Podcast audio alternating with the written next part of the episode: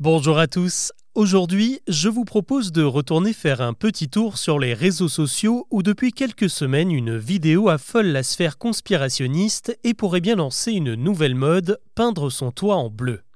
Les images en question ont été tournées au Chili qui vient de subir sa pire tragédie depuis 10 ans. Début février, une vague d'incendie a ravagé plus de 40 000 hectares de végétation, détruit des dizaines de villages et provoqué la mort de 143 personnes, un véritable drame national. Dans la vidéo, on peut voir un peintre armé d'un rouleau et d'un gros seau de peinture bleu ciel en train de colorer le toit d'une maison. La personne qui filme explique que ce procédé est destiné à protéger l'habitation du mauvais sort, car selon lui, le bleu est la couleur du ciel et le ciel est la demeure de Dieu, synonyme de protection.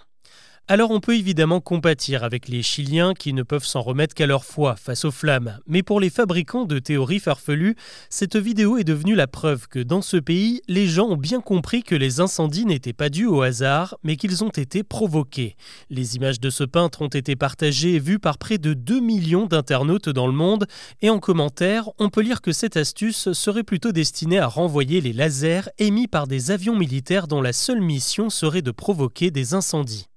Cette rumeur n'a rien de nouveau puisqu'elle a connu un pic de popularité l'été dernier lorsque d'autres incendies ont ravagé l'île de Maui dans l'archipel d'Hawaï. À l'époque, certains conspirationnistes ont affirmé que les flammes s'étaient étrangement arrêtées aux portes des villas des milliardaires, des maisons qui sont restées intactes alors que tout avait brûlé autour.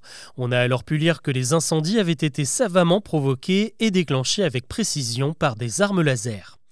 Alors si cette théorie semble sortir tout droit d'un film de science-fiction, elle n'est pas si improbable que ça, car effectivement, l'arme laser est une technologie en plein développement. L'armée britannique a récemment dévoilé le Dragonfire, son tout nouveau canon laser capable de cibler une pièce de monnaie à 1 km de distance. Mais pour créer ce type d'arme, il faut beaucoup d'énergie et donc une structure assez colossale qui est très compliquée à transporter par les airs. Pour qu'un avion puisse voler avec un laser à son bord, il devrait être gigantesque et donc facilement repérable.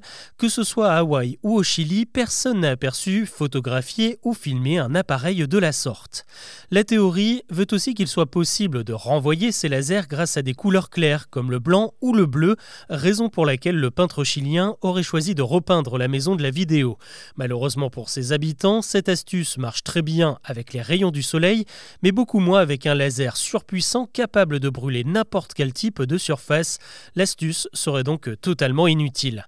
Pour finir, on peut quand même se demander pourquoi un gouvernement enverrait des avions à plusieurs millions de dollars pour faire brûler des maisons. Si c'était vraiment son but, il existe des moyens bien moins chers et plus pratiques de provoquer des incendies.